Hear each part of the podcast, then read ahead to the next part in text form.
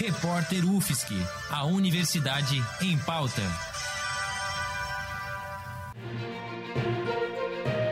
Cobertura especial Covid-19.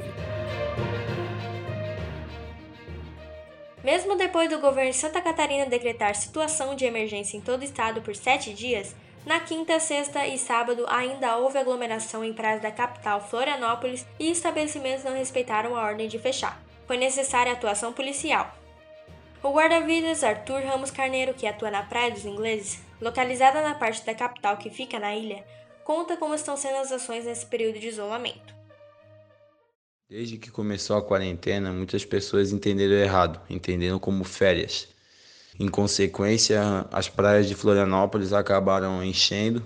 No primeiro dia de quarentena, tinha um número muito alto de pessoas na praia. Já no segundo dia, terceiro, já foi diminuindo consequentemente por causa das orientações dos bombeiros e dos guarda-vidas, da Guarda Municipal também e da Polícia Militar. Eles geralmente passam de quadriciclo, fazendo ronda pela praia e orientando as pessoas a irem para as casas, não ficarem na praia, procurar não aglomerar nas praias. Tem dado certo. E a gente vai seguir com esse trabalho incansavelmente até a quarentena acabar.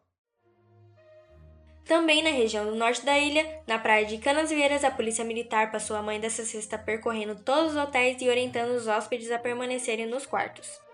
Segundo o comandante do 21º Batalhão, Major Pablo Neri Pereira, com apoio da Prefeitura e Guarda Municipal, a PM está atuando nos comércios, o que inclui ambulantes e quiosques na praia. A Prefeitura de Florianópolis decidiu proibir o acesso a praias, parques, praças e a entrada de ônibus na capital para que toda a população respeite a determinação de quarentena.